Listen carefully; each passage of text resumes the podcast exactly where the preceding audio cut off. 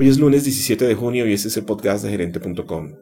A continuación, los titulares de las principales informaciones de hoy. El presidente Iván Duque comienza hoy lunes un viaje al Reino Unido con el fin de exponer el potencial de Colombia como receptor de inversión, extranjera en sectores como energía, agroalimentos, infraestructura, tecnologías de información y turismo.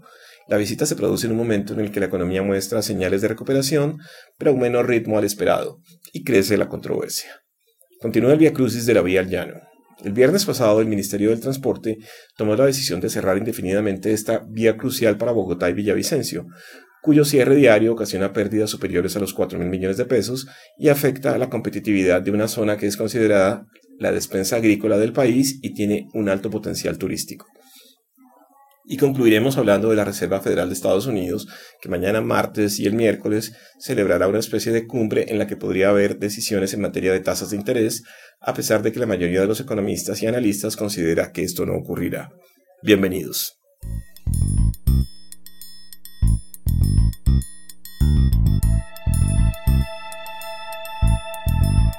My name is Ivan Duque, and I'm the president of Colombia.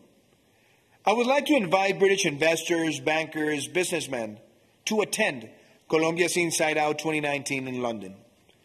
This is an invitation not only to learn more about the investment opportunities my country is currently offering, but also to meet the largest Colombian listed companies in a productive dialogue about upcoming projects. Con esas palabras, Duque convocó a inversionistas británicos para que participen en un evento denominado Colombia Inside Out organizado por la Bolsa de Valores de Colombia y ProColombia, con el apoyo de Citigroup y que se celebrará durante tres días en Londres, con el objetivo de atraer inversión británica al país. El Reino Unido ya es el tercer mayor país del mundo y segundo en Europa que más invierte en Colombia. Según el Banco de la República, en 2018, los flujos de inversión extranjera directa de Reino Unido a Colombia fueron de 1.300 millones de dólares, 7,3% más con respecto a 2017. El acumulado de 2000 a 2018 llegó a 21 mil millones de dólares, ubicándose en la posición número 3 entre todos los países que invierten en Colombia. La visita se produce en un momento en el que la economía muestra señales de recuperación, pero a un ritmo más lento que el deseado. Según el DANE, en abril la producción real de la industria manufacturera presentó una caída del 1.3%, del menos 1.8% en las ventas y del menos 0.1% en el personal ocupado. Un factor que atenúa la caída es que este año Semana Santa cayó en abril, a diferencia de 2018, que fue en marzo. Tradicionalmente este tipo de eventos afectan la actividad económica. Sin embargo, entre enero y abril la producción real de la industria presentó un crecimiento del 1.9%, en las ventas del 2.3% y en el personal ocupado del 0.1%. Por su parte, en abril las ventas del comercio minorista aumentaron en 4% frente a las registradas en el mismo mes de 2018 y de las 16 líneas de mercancías, 14 registraron variaciones positivas. En el periodo de enero-abril, el crecimiento del comercio fue del 4.6%, que aunque positivo, es menor al del mismo periodo en 2018, 5.5%.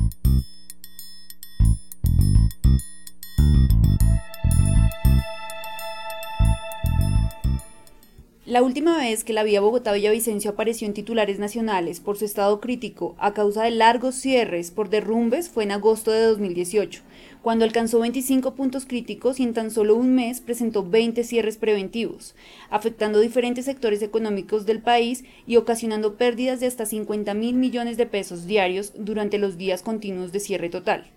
Ahora, en la última semana, las fuertes lluvias han vuelto a ser de las suyas, causando graves derrumbes que han mantenido la vía cerrada.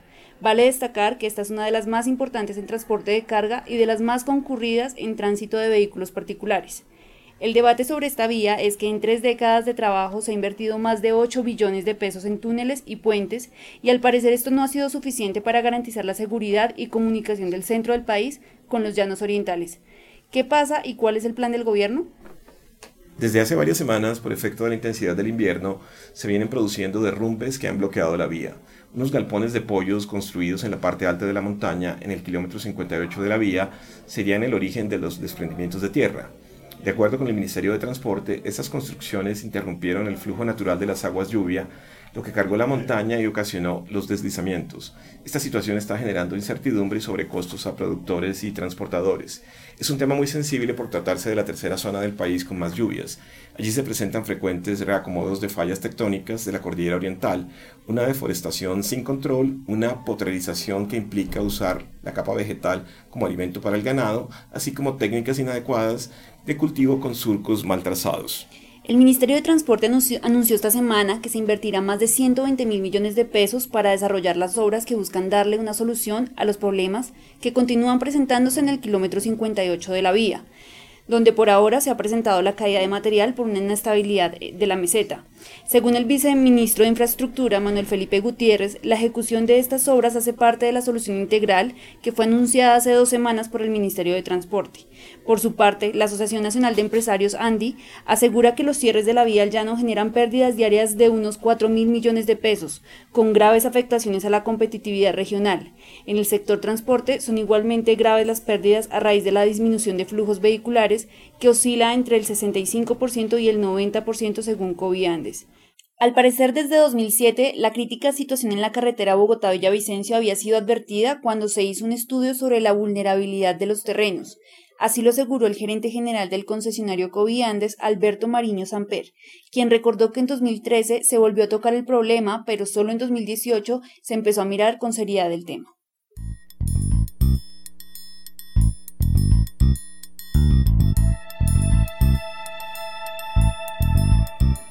Entre martes y el miércoles de esta semana, la Reserva Federal de Estados Unidos llevará a cabo una de sus habituales reuniones de política monetaria con el fin de revisar la evolución de la economía norteamericana y lo que está sucediendo en el mundo. En un momento en el que la economía mundial da señales de desaceleración, el presidente de ese país, Donald Trump, ha venido aumentando sus presiones para que la Fed disminuya los tipos de interés. Y aunque los mercados estiman que el Banco Central deberá rebajar el costo del crédito en dos oportunidades este año, la gran mayoría de los analistas y economistas no esperan un movimiento en las tasas en la reunión del 18 y el 19 de junio, pero sí estarán atentos a los eh, señales y mensajes que provengan de la Fed.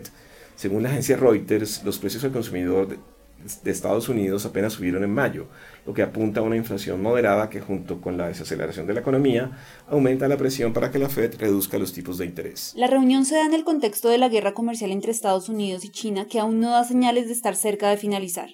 Trump ha sostenido que se quiere reunir con su par chino Xi Jinping en la cumbre del G20 a finales de este mes en Japón, aunque Pekín no ha confirmado su asistencia.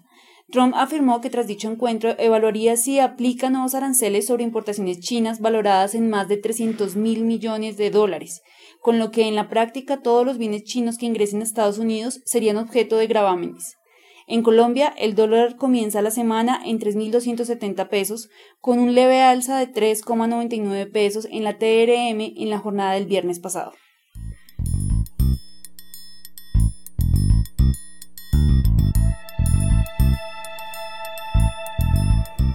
Ingrese a gerente.com para tener acceso a más noticias y síganos en nuestras redes sociales. Nos encontrará en Facebook como gerente.com Colombia y en Twitter e Instagram como arroba gerenteco.